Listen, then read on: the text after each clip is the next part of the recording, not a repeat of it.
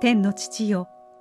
悲しみの時も喜びの時も人生のどんな季節にあってもあなたの変わらぬ愛と誠を味わったことを感謝します。デイリーブレッドから今日の励ましのメッセージです。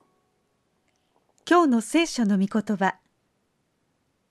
それゆえ主よ私は国々の間であなたを褒めたたえます。あなたの皆を褒め歌います。サムエル記第2 22章50節。歴史的な在位70年の中でイギリス女王エリザベス2世が序文を添えて公認した伝記はしもべたる女王彼女が仕えた王のみです。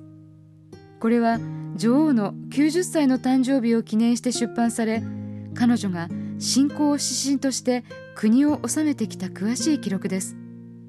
女王は序文の中で彼女のために祈ったすべての人々に謝意を表し神の変わらぬ愛に感謝を捧げました。そして神は実に誠実なお方だったと結んでいます。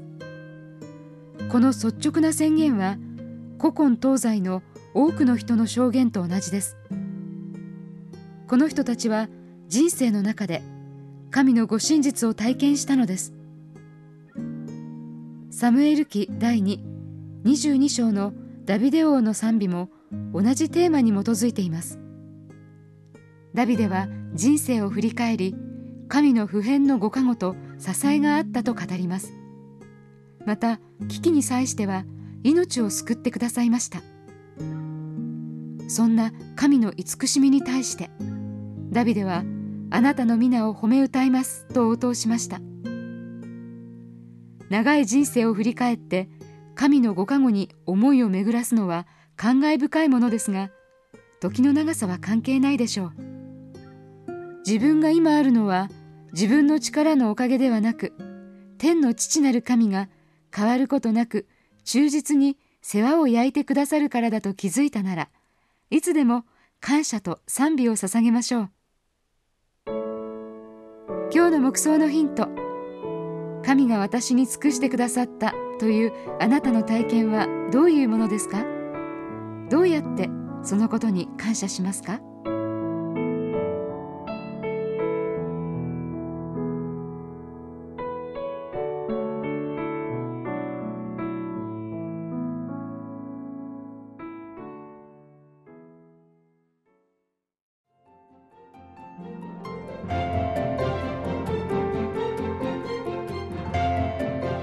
今日のお話いかがでしたか？心に留まったことを f a c e b o o などでシェアしませんか？御言葉を分かち合い元気の輪を広げましょう。太平洋放送協会の協力でデイリーブレッドがお送りしました。